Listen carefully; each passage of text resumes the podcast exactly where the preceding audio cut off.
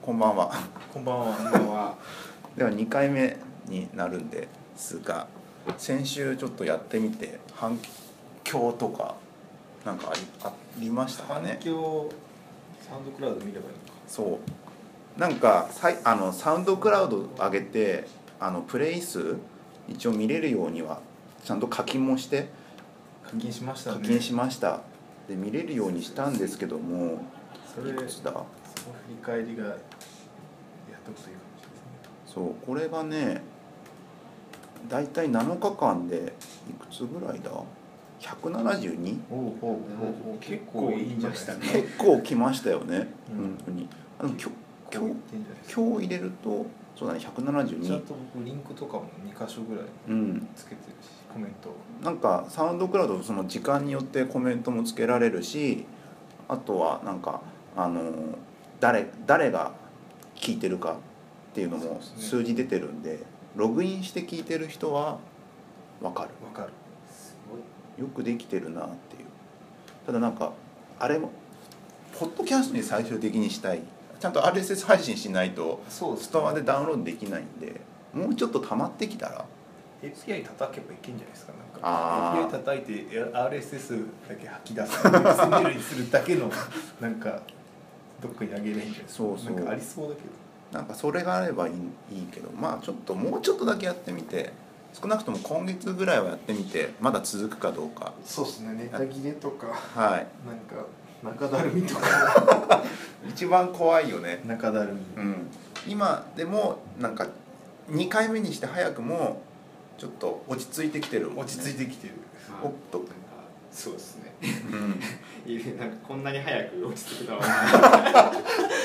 2回目だからね2僕回目だから僕とか前回自分であの話を聞いてて口癖なんかなんかばっか言っててああありますねそうそういうのとかります自分で聞いてて聞きづらいわとか思って、はいはい気をつけなきゃと思ったらこんなたどたどしくなってるっていう 状態だから話し方をそ注意し始めうる。注意し始めたっていう聴衆を意識し始めます。そう調子を意識し始めま したよこれちゃんと録音できるよできてるよねできてますねじゃあやりましょうかえっと今回から前回テーマざっくりと書きましたが今回はあらかじめ6テーマについて、えっとまずを選びましたでその中からサイコロを今手元にあるんでそれを振って23個その中から深くしゃしゃべっていけたらなと思いますはい、じゃあ行きます。えっとまずトークテーマ1から6までいきたい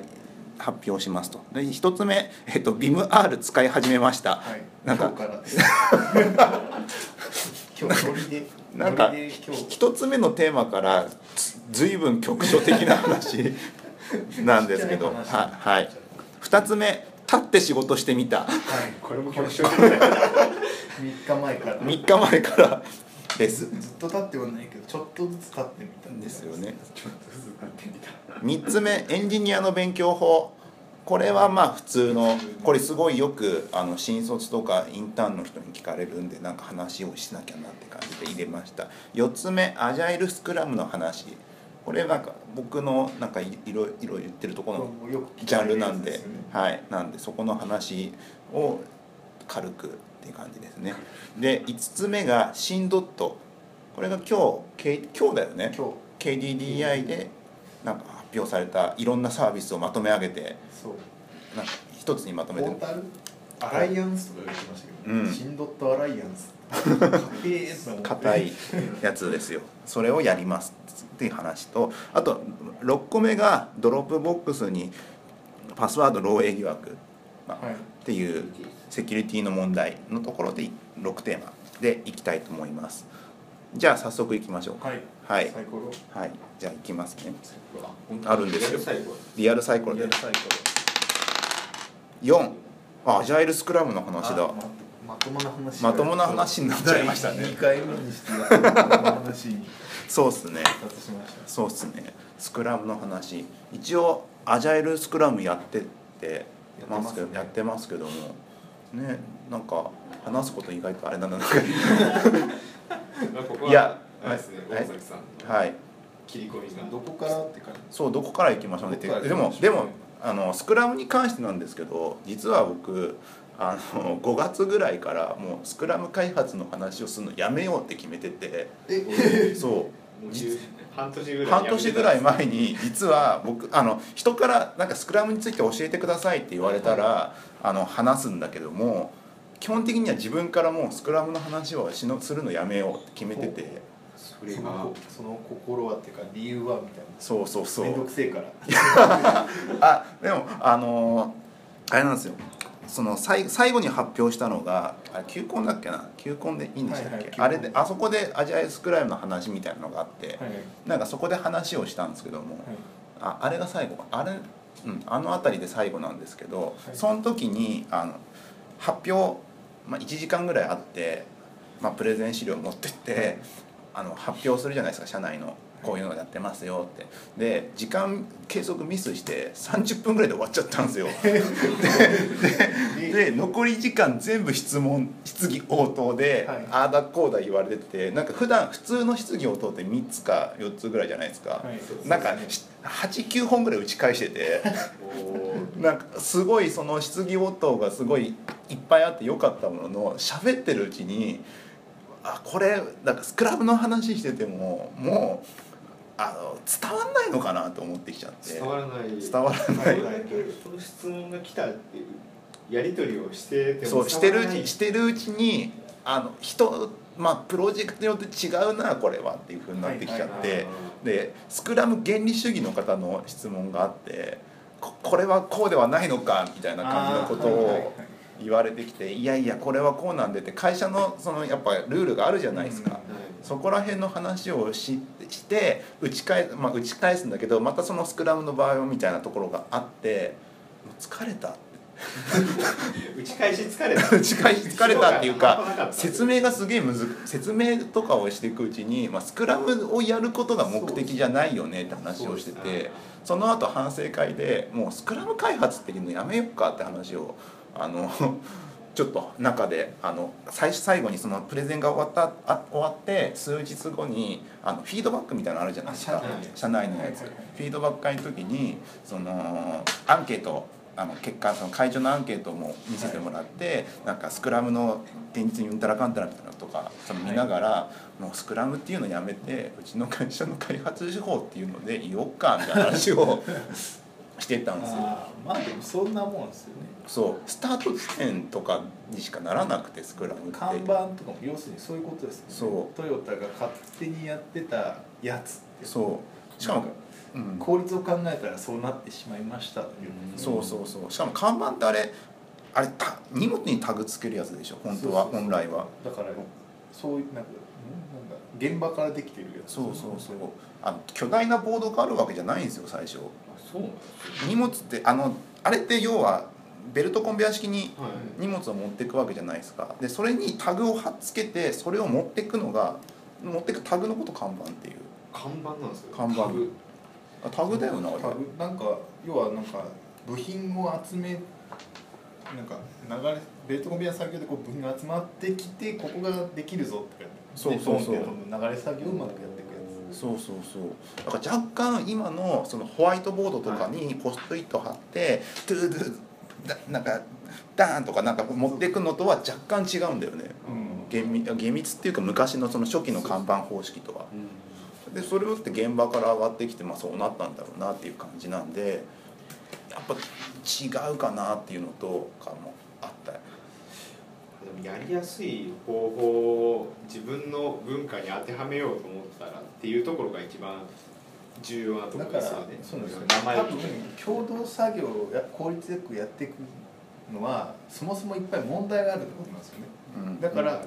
看板というのを作はいったはいはいみたいななんかこういう開発手法を作ってみたっていうのがうん多いんじゃないそもそも問題があるからやっぱ難しいんだってそうまあコミュニケーションとかねそうそうだから難しいからみんなそういうやり方を考えてそのいろんな知恵を使ってなんとかしていこうと思っているでも答えがないからこんなにたくさんいろんな方式が乱立するんですよねきっとうんあーどれがいいかをまあ選んでってでそうもそうそう結そう局選んでもそれが他人が作ったやつがフィットするわけないからそうそうそう、うんなんか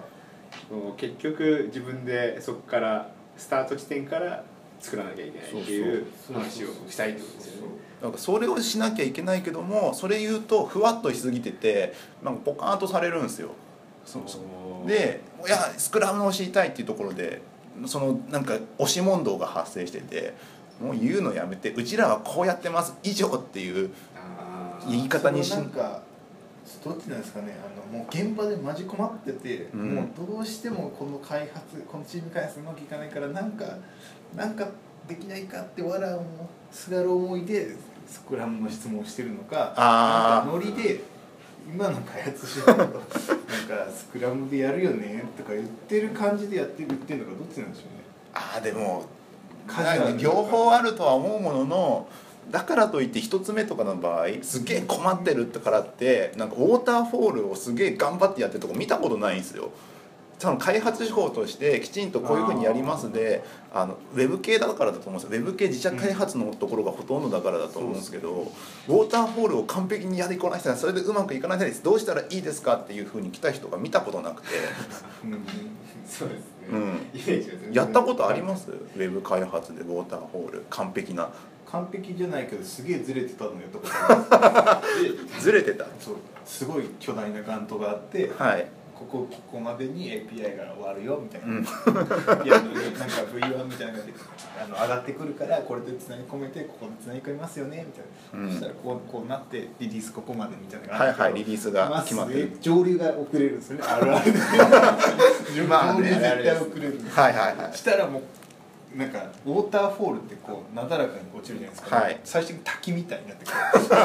最後にしわ寄せなくしてわ寄せがずっと最後にいっちゃうみたいな、はいはいだからできてないんですよねうんそうなっちゃうもんねだから締め切でも締め切りはなんか守らなきゃいけないものみたいにあるじゃないですかでもそれスクラムでも変わんなくてさなんかスクラムってスコープがどうだと品質がどうだみたいなのがあって対話しましょうとかあるじゃないですかでも現実問題なんかこれもこれもちょっともう言おスクラムとか言うのやめようと思った原因の一つですけども、あのスケジュールが決まスケジュールがもう決まってるんですよね大体大抵のところは。そうですそうなんですよねほんそうでスコープとか機能を減ら減らしましょうって言ってもいやそんなことない全部入れてくださいっていうふうなことを結局言われちゃってなんか現場で対応しなきゃいけないってところが結構あるんですよね現実もそれじゃあもうちょっと人増やすか金増やすかみたいな話になるんだけどもいやそれもできませんお願いしますなって結局エンジニアが頑張って炎上してっていうのを繰り返しになって。そうなんですそうなってくるとあの現場レベルでやるともう逆にもう疲れちゃうからだからもうそれをうまい具合になんかやるような対策を練るにはか各会社会社だったりとかプロジェクトとか組織の中の解決法なんかあの人になんか菓子折り持ってたらすごいや柔らかくなるんだみたいな感じの かややつをちょっとちゃんとやんなきゃいけないんだけどそれプレゼンで説明できないじゃんっていう。あでも最適化がすごいそ進うんだ状態ですよねそうだからプレゼンで マスに対して話すっていそうう難しさがそこにありますそうそこの対話ってすごい実は重要になってきてて来て来るんですよねスクラムスクラムやってるとむしろそこっていう感じかもしれないですね、うなんかああだこうだホワイトボードうんぬんかんぬんじゃなくて、うんどうやって根掘る かお互いにそうこうどどうどうやもうやり方は決まってるかうら、んそうなんです基本最後交渉ごとになってくるこんなんかどこあれなんじゃないですどかこをこうトレードオフスライダーはいはいはいとどうだから全体としてのトレードオフスライダーを動かす技術がうんアジャイル開 発そこまではアジャイルそう動かすまではアジャイル開発なんですよでそれを見てその偉い人に「こうなんです」って見せそうて「あのーこおかしいですここでここで大変なんだからスケジュール伸ばしてください」って言って聞いてくれるかどうか別別な技術が必要だからそこはアジャイルじゃないんですよそれアジャイルに派生したその動かす技術みたいなトピックでうん何人かこう持ち寄った方がうん面白いかもしれない 面白いかもしれないアジャイル開発自体だからもういろんな方式があるからフォーマット化されてるわけだからできるわけじゃない、質問しなくても読めばわかるし、うん最終それがいつもうまくいかないのはそのスライダー動かした結果を持ってってひっくり返るところが難しい話なんそかうどうもこうもならないじゃないかってなるのはそこじゃないですかそうそうそうでだ結果アジャイルの話する時はそこをむしろこっちそこはやり方はこれで、このアジャイルさんが呼んでくださいって言って、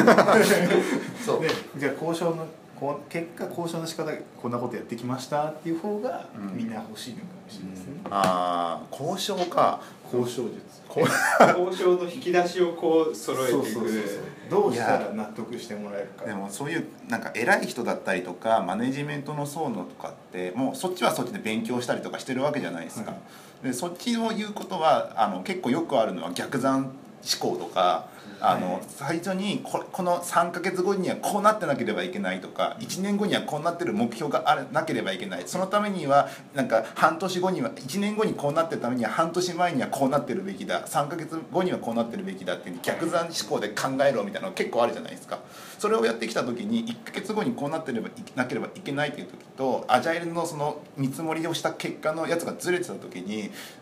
いやどうやって対話するんだって話になったらあっちあの経営者経営者っていうか、まあ、プロジェクトマネージャー側はその逆算式からずれるのはすごい嫌なわけようんそうですよねそうそこに対してそうですねそういう目線で入ってくるからそこでバトるわけですよそこをうまい具合にできるかどうかっていう交渉術を誰かに教えてもらいたいな、うん、交渉術の話をメインになるわけですねなんかもうもう話してる内容がも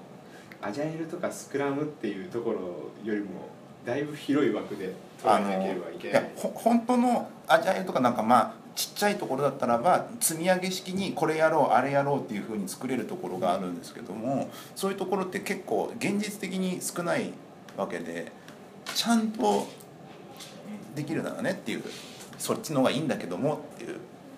難しいところだなっていう感じがそこを一番難しいところとして置いた上で話を始めるそうそうそういいでしょうねそうでもこれを説明するのになんかうまくできなくてなんかいやうーんっていうもやもやって言って感じ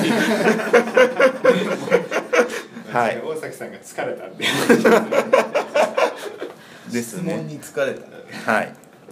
そ そんな、そんな丸く収まっちゃいました。は30い。代のエンジニアにありがちなありがちですね。はい、追い方でよかったですねいやいやいや、まあまあ、そうですね。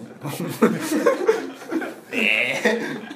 えいや交渉大事だからね。交渉はは大い事ですね。行きましょうか、次。はいはい。では、もう一回サイコロ振ります。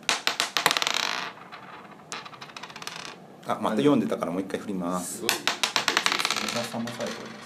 二ですね。立って仕事してみた。すいいの来ましたね そ、いつ、あれ、昨日から。 3日前だから、はい3日前おとついおとつい一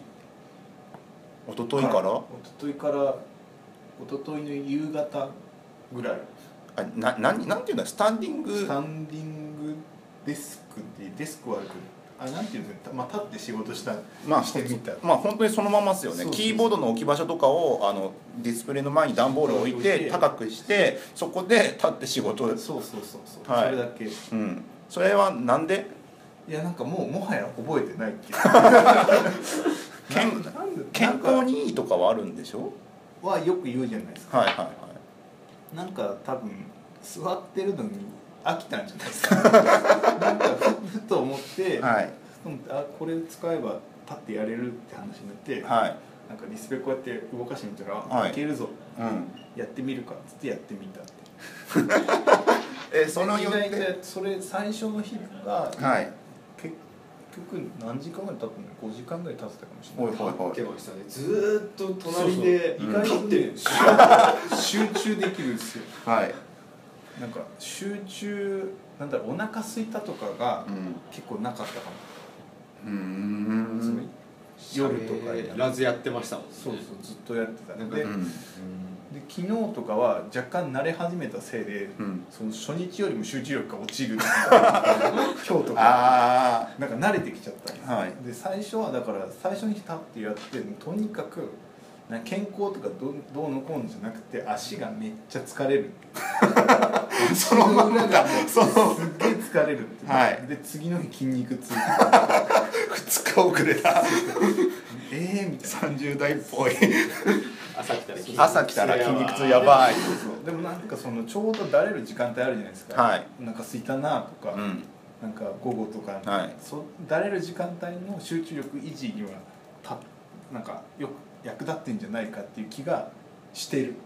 へ今のとこえろマウスはどうしてるの結局マウスはトイレットペーパはーの箱を立てていはいこうやあってあのキーボ段キーボードは段ボールの上で、はいはいそれちょっと下がるんだけど、はいまあ、届かない位置じゃないところに置いてるあのトイレットペーパートイレットペーパーじゃなくてティッシュペティーパーッシュペーパーティッシュペーパーのマウスでマウスでここにあって そうそうそうそうへーあなんか横から見ててなんか怖いもんねなんか ね怖い怖いっていう怖いっていうかあれですよねなんかたあ立ってやってんなっていう感じであれ周りから見たらどんな感じいや仕事してる感ないよえあめ僕っはちゃ集中してるのにいやめっちゃ声かけていいのかなみたいな感じになるもんなんか対面から見るじゃないですかあの,、あのリラクゼーションルームみたいなはいの出てきた時にうん一、人だけ一人だけ顔が見えるからでもあそこ立つか今度あみんな座ってるから話しやすいんですよ、うんだから喋る喋喋るる目的で立つ立ち上がるってやるかそらうそうそうでだからすぐなんかやってる最中に「あこれって」みたいな感じで、はいはこう向かい合わせの人に聞くとかすぐできて結構便利っていうすぐに来てい便利ってさ普段座っててさそういう時に立てばいいんじゃないの そういうことそれそうじゃなくてすぐもう立たなくていいじゃないはいはいだって今ヘッドホンしてるかなとかしてないなって分かるからすぐ声かけれるんです、すごいステッあプれで立すよってる時ヘッドホンは聞いて音し楽て聞いてるる時としてない時があるんですけうんどしなんかしてた座ってる時はしてた方が集中できるんだけど立ってる時は別に関係ないあけーど聞いてた方が元気なんだ足が普通に疲れるんであーそこを紛らわせるはいはいはいはいえ続けるのこれ一応続けるかなでなんか、へーきおとついから始めて昨日とかすげえうんあのやっぱ段ボールはうんなんか30代の大人としてはなんか良くない見た目的に見た目的に なんかね机がどちらかって見えるじゃないですか、うん段ボール置いてるし、そうですねなんかあんま美しく引っ越しない前のがっみたいてな感じになりますもんねスタンディングディスクを調べるっていうはい旅に出てはいなんかアマゾンとかで見たらなんか旅あるんネでッすよトネットの旅にネッ出トてはいはいで行き着いたんですよいろいろなんはかい日本のやつはやっぱ良くないと、はいそれで僕が見つけたの紹介しておきたいのはがいはいこのバリデスクっていうのがありましてこれすっげえかっこいいんですよねへえここら辺とかサウンドクラウドでリンク貼っとけばいいん ですそう、ね後でリンク貼って、はいこれねすごいのはなんかねこうカチャってこう上げれるんですよあーこれ高さも調節できるんですよおーでなんかこれいろいろ調べた結果なんかずっと立ちっぱは良くないらしいって いうなんか体に負担かかるよって書いてて、うんうんあの座ってんのも良くないし立ちっぱも良くないっていうまあそりゃそうだよ疲れたからま あ納得したわそれそれ何でもそうじゃんそれまあやりすぎはやりすぎは良くない 良くないっていうのがあ何でもそうだよそうそうあなんだそういうことなんだと思って、えっと、いろいろ調べた結果、うんバリデスクのいいところはなんか、ね、アプリがついてくるんですよアアププリリで1時間とか自分で決めて、はいあのそろそろ経つ時間ですって教えてくれるんですあああー目覚まし時計のそうそうそうみたいなポ感モじドでーロみたいな感じじゃないけど、うんなんていうんだろうあの立って座って繰り返せるみたいなうんはいはいはいはいそういう生活管理してくれる系のやつはいいですねへえこのね動画とかを見るとねうんマジかっけえんですよほらあ上がるんですよこれ確かにおしゃれおしゃれ感があるす座ったり上がっこう座ったりをこうカチャってやってカチャってあキュンってえー、これなんか全く音声で伝わる気がしないそう後でリン クを見ても らうとかすごいねなあここまでやってでアプリでアプリ入れてさらにアプリ入れとくとなんか今立ったよってすると1時間後にそろそろ座る時間座れよってでいすうみたいなのが出てくるもう指示が来るんだそうえそれ立ったことをアプリが分かるっていこやとですか結構一緒に多分自分でなんかポモドーロ的に今立ったみたいな座ったみたいなあーパンパンパンパンパンはいはいはいはいやっていくんだと思う生活習慣を変えさせようとそうすそうそうるアそうプリですねなんか猫背チェックアプリとかあったじゃないですか猫背に対してアラートあげるのあんまああんなテイストだと思うそんなアプリあんのありますよアップストアにえどういうことえあねアイサイトのカメラ見て、はい猫背になった瞬間になんか「猫背だよ」って「えー背筋伸ばして」っていうアプリがありますアップえストアでこれもアップストアでチェックしていただいて 知らないあるあるそれすごい便利じゃんえ PC のカメラ PC のカメでちょっとこうやって横になってきたらラなんか最初デフォルトの位置を録音録画するかなんかでやっておいこうやるとあれここ30分までいやでも1時間撮ってるよなんか途中できてるうん、かまあいいかうん、そうそんな感じなんですよそういうのがあるんだこれへー300ドルもするんですけどへーダメでするんですそう送料50ドルって言われてこれちょっと日本で買えないかなと思って売ってなくてもう作るしかないかもしれない高いね日本で作ったら売れるかもしれないと思多っていちょっとこれバリデスクって言ってバリデスクはいそれぐらいかなすごいちょっとしばらくやってみようかは今い月はちょっと活月間達月でも間なんでかう運動にはいい気がするーん筋なん肉か体重とかも分かったり分かんないかい分かやんない痩かせはしないと思いますよ筋筋肉量とか筋肉量は増えるかもしうれない、ん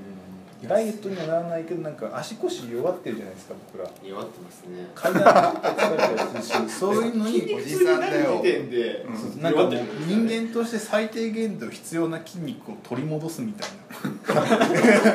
かっこいいかなっこいいなんかダイエットとかなんかそういうフィットネスとかじゃなくて、はい最低限度人間らしい生活を取り戻すためにエンジニアがうん立つしかないんじゃないかって人間らしい生活を取り戻すね人間なるほど経過報告的にはいやりましょう今後か報告していかいきたいと思います了解しましたこれあれですねあの話を切るのはあ書いた人がもうあるもう無理っすっていう ふうに言ったらサイコロ振りましょうかそれでもそうなると佐竹さんはなかなか切れない気いがすくらでるも立って仕事したらす ごいまだいくらでもいける気がするでもういもう一個いきましょうかもう一個あれ行きましょうこれじゃあさい最後ですね最後こうかいきます6ドロップボックスにパスワード漏洩疑惑時事ネタ時だ事ネタ来ましたね時事ネタパスワード漏洩ですねこれは漏洩だしデリートされる削除される問題そうあれどういうことなんですかなんかクライアントの話なのあれあれ何なんですねちょっと俺ちゃんと見てないなしかもみんなチェックしてないっていう ねみんな一部のユーザーでファイルが消える不具合お詫びはドロップボックスプロ1年分おおプロックスプロちょっとプロ使ってますうんプロ使ってないですねプロ使ってない使ってない使ってますます1テラバイトっていうどの家の PC よりも大きな容量を要求されてていらねえ逆にいらねえぞみたいな1テラあればもう最マックスだよね1テラってなんかマックス1テラ今普通に使ってんだったら500ギガしか家の PC でもないのにそれ全部入れてまだ半分余ってる から全部ドロップボックスに閉められてしまう締められてるパターンそんな感じになっちゃうからでブパロスーワがードしづらくなりますねパスワード漏洩多いですもんね漏洩っていうか、まあ、パスワードを、まあ、破られてどっかにエクセルで貼られててっていうパターンがめちゃくちゃ多くてそれ見るたびにパスワード変えなきゃってなるけどパスワード管理めんどくさいわってなったりとかみうんみんなワンパスワードとかねみんなワンパスワード使ってるえねえそうそう逆にワンパスワードにセキュリティ問題あったら大変なことになりますそうだよねどうなる 結局そこの口は変わってないからうねんえそうです1個のパスワードを使い、い回してるとほぼ変わらないよねうんいワンパスワード使ってますや使ってないですね使ってますえなどうやえ全部 PC もあのなんかすっげえどうでもいいサイトにアカウント取るために登録するじゃないですかはい俺のユーザー名欲しいと思ってはい忘れるじゃないですかパスはいワード、はいはいその時便利ですなんか適当にランダムで入れといなんてかいい適やみた当いなに感入じのれといてあれこれなんかなんかいくつか僕自分の中で持ってるんですよパスワードの強度的なものをはいなはいんか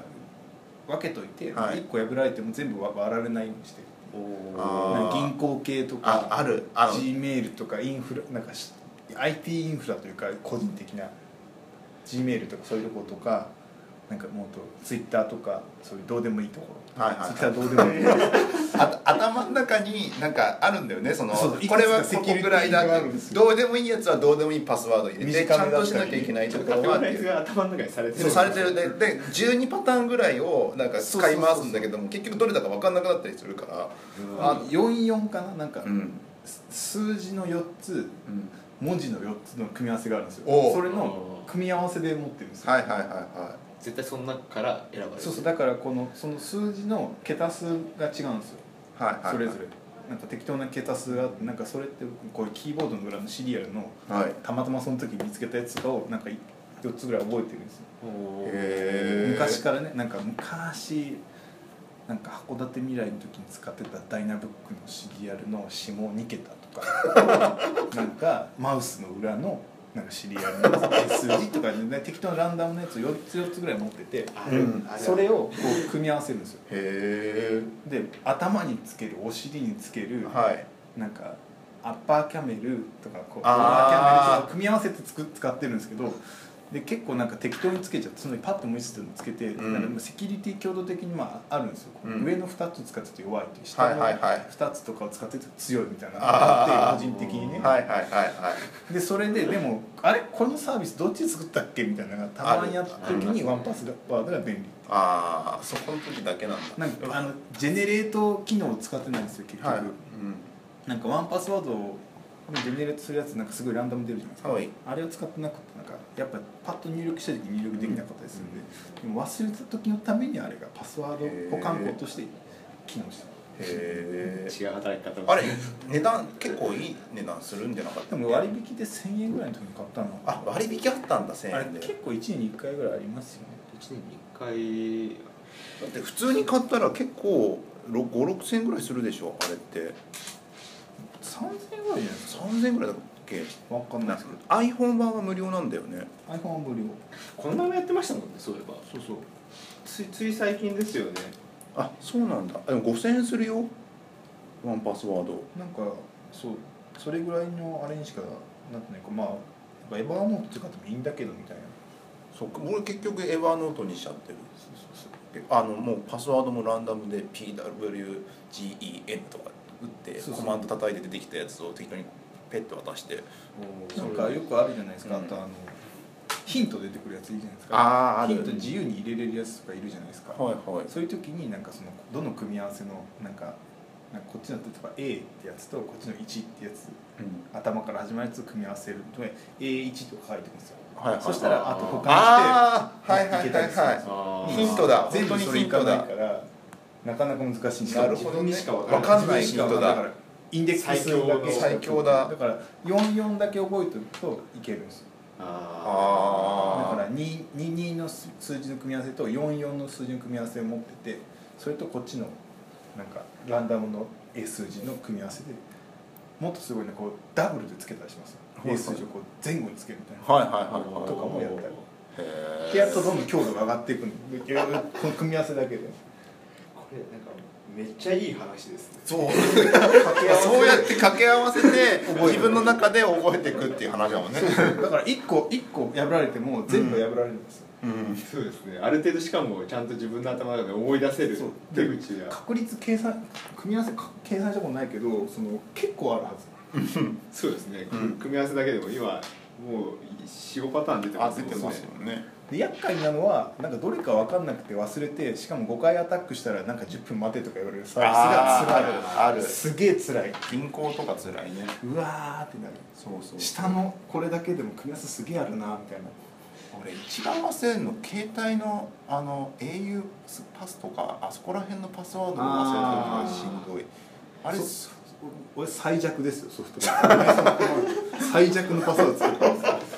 あだから絶対使わない基本的に絶対使わないけど使わないですねたまにオプション変えたくなる時があってその時に行った時にもうタッチダメあれとか普通に変わったら送られてくるから最弱でいいかなあまあそうだよね忘れたらもう一あ回ーでもあれパスワード失敗するとま24時間アクセスできなくなるんですよだってなんかそんなにあそこを破られても困ることなくないですか解約させられるかもしれないえあいやいや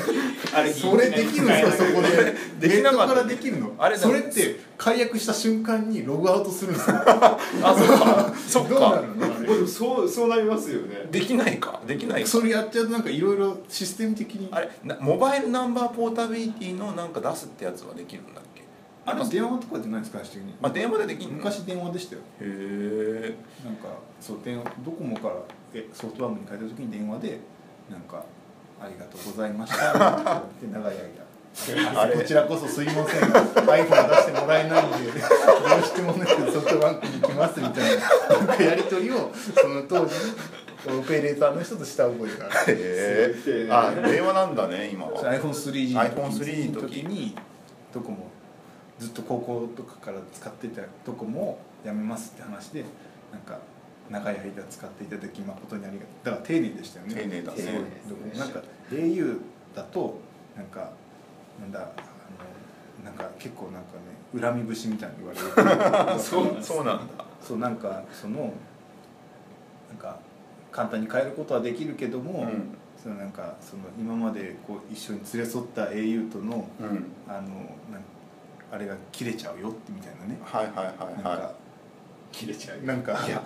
あるありますそよういうねの言われるっていう聞いたことウェブサービスでも解約するときに過去の思い出を出してくるようそうそなサうそうそうービスとかありますからねいいの本当に本当にいいのや過去の写彼真らあってるいいのよとか言っていうのがすごい出てくるのがあってそうそなんかそれでなんとか踏みとどませようとしたりとかするっていう感情にこの訴えるそううそう訴える訴える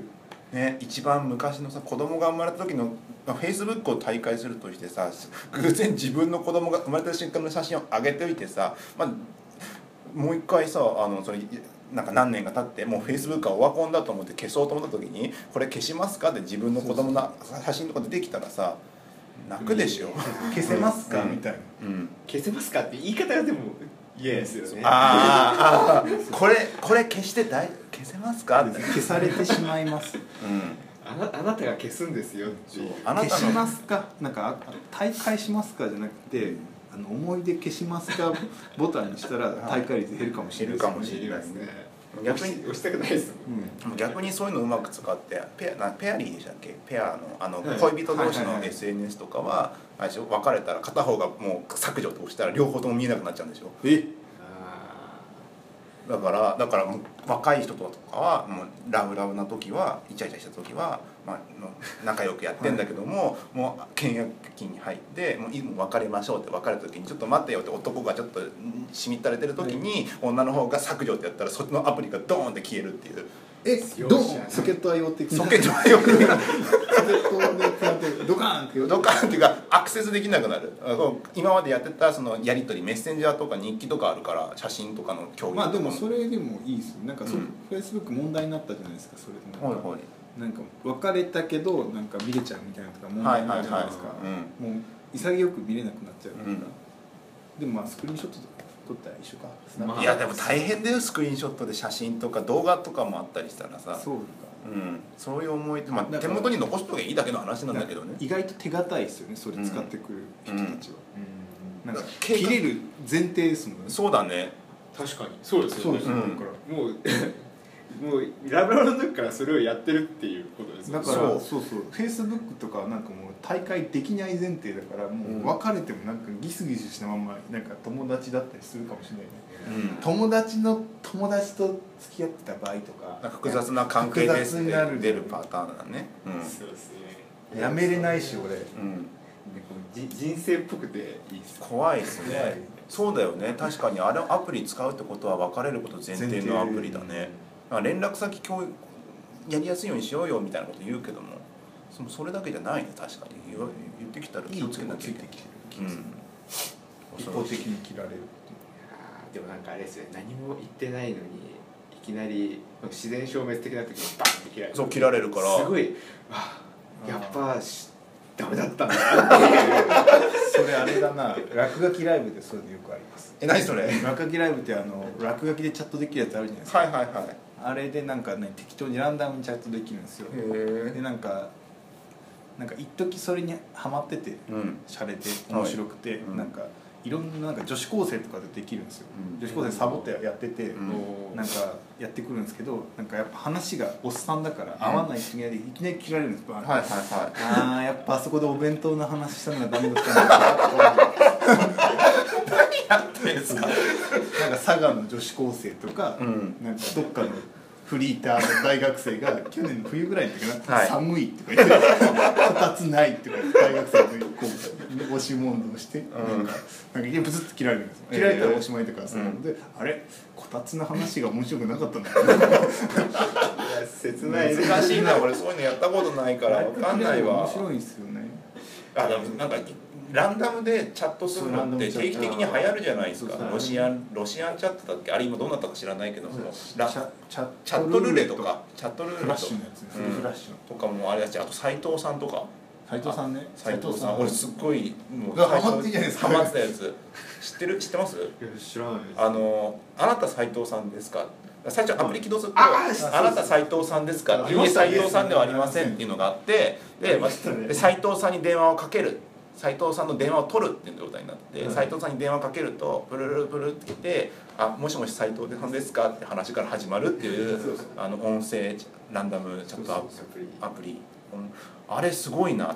い一番最初に「もしもし斉藤さんですか?」「はい斉藤です」っていうようなやり取りを絶対あそこ最初にさせるからあーでそれで会話が始まるっていうどこ一番最初にやった時とか「どこに住んでますか?」みたいな話からああそ始れまって落書きライブも一緒ですよ「 あれこんにちはこんにちは」ってやって、はい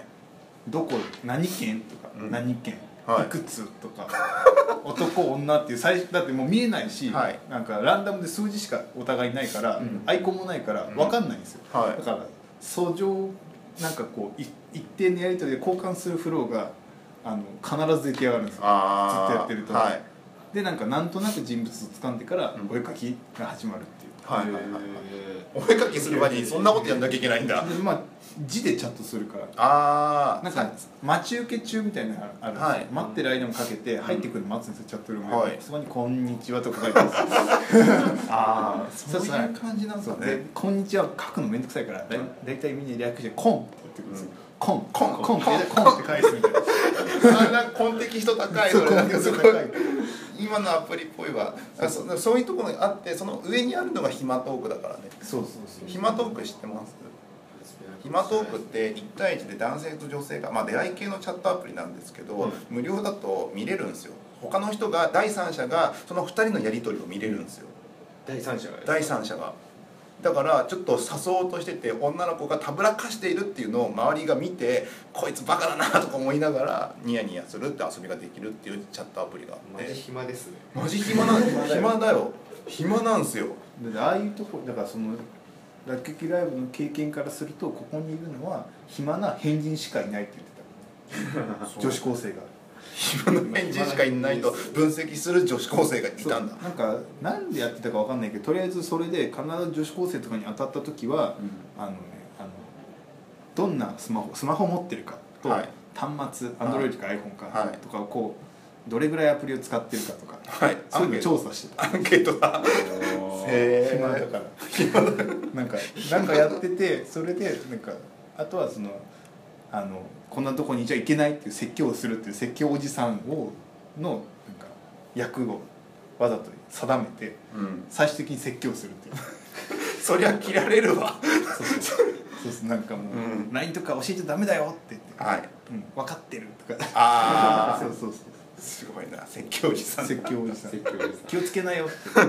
うちでこんなアプリ出してるから使ってねとか宣伝したり、入れてみるとか言ってはいこれで42分だからねまだ長くなっちゃったよまだまだいけるいやまだまだいける落書きライブの話はまだまだ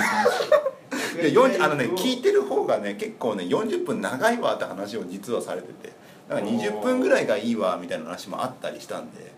本当はニトピックですね2トピックでも三3トピックはと1個が詰まると辛くないですかうん詰まった場合はまたあまあもう1トピックいけばいい詰まった場合は単純にでも2トピックぐらいが多分あれですよね今までまあまあの2トピックそう10分できてるからそうそうそうそれぐらいで今ちょっとねあの楽器ライブがやったから乱入してきますジングかルらを入れていけばいいのかなこジングルジングルあまあ編集しろってことうだでよも途中から聞けばいいから別にどれあくらいまあねサウンドクフララウウドドだからねまあそんなもんかまあ40分ぐらいがちょうどいいかなそうですね、うんどれぐらいみんな平均通勤時間って1時間ぐらいいやまあ都で内もサウンドクラウドって転車通勤しながら聞かなくね聞くあれ聞かない電波電波ないとダメだもんね確かだからまそうですねあまあダウンロロード OK にしておきましょうード あダウンロード券にはしたあしてるしたあじゃあいいねうんにあ朝家でこうダウンロードししてて iTunes に入れてもらってそうそうそうでもこれこれちゃんとみんな聞いてくれるか1回目みんななんとなく聞いたけど2回目あるかどうかわかんないんでちゃんとだか聴ら取率見あなのコきメゃントいっぱいう打ちましょそうでうすすねごい面白い話ってこうなんん、か伸びていくかこう下がっていくかうはそうそうそうそうあとあとはなんかねきき聞きたい話とか知らないとねいつまでもなんか落書きライブの話を 聞きたいんですよっていう もっと聞きたいですみたいなのがあればねやっぱ次回も入るしどこのトピックでこう来たかっていうそう定性的なところを、うん、サウンドクラウドでそうねですねコメントをそうそうそうそういうのあったら嬉しいですよね。あんでまあそこでなんかアンドロイドとか iOS とか専門家のとこが来たらそういう人連れてくればいいんだよね確うかに、んゲストがゲストがってスイフトのこと聞きたいです言ったら誰か連れて誰かスイ連フトれてできそうな人を連れてくればいいっていうまあ、すぐ近くにいたりもしますまあねってことではい大体これで45分ぐらいいいんじゃないですかねですかねはいはいってことで今回も第えっとい回2回目か2二回回目目ですがこんな感じでおいとましましょうか2014年10月16日ログ入れてきますログを見ときますはい、はい、お疲れ様でしたお疲れ様でした疲れ様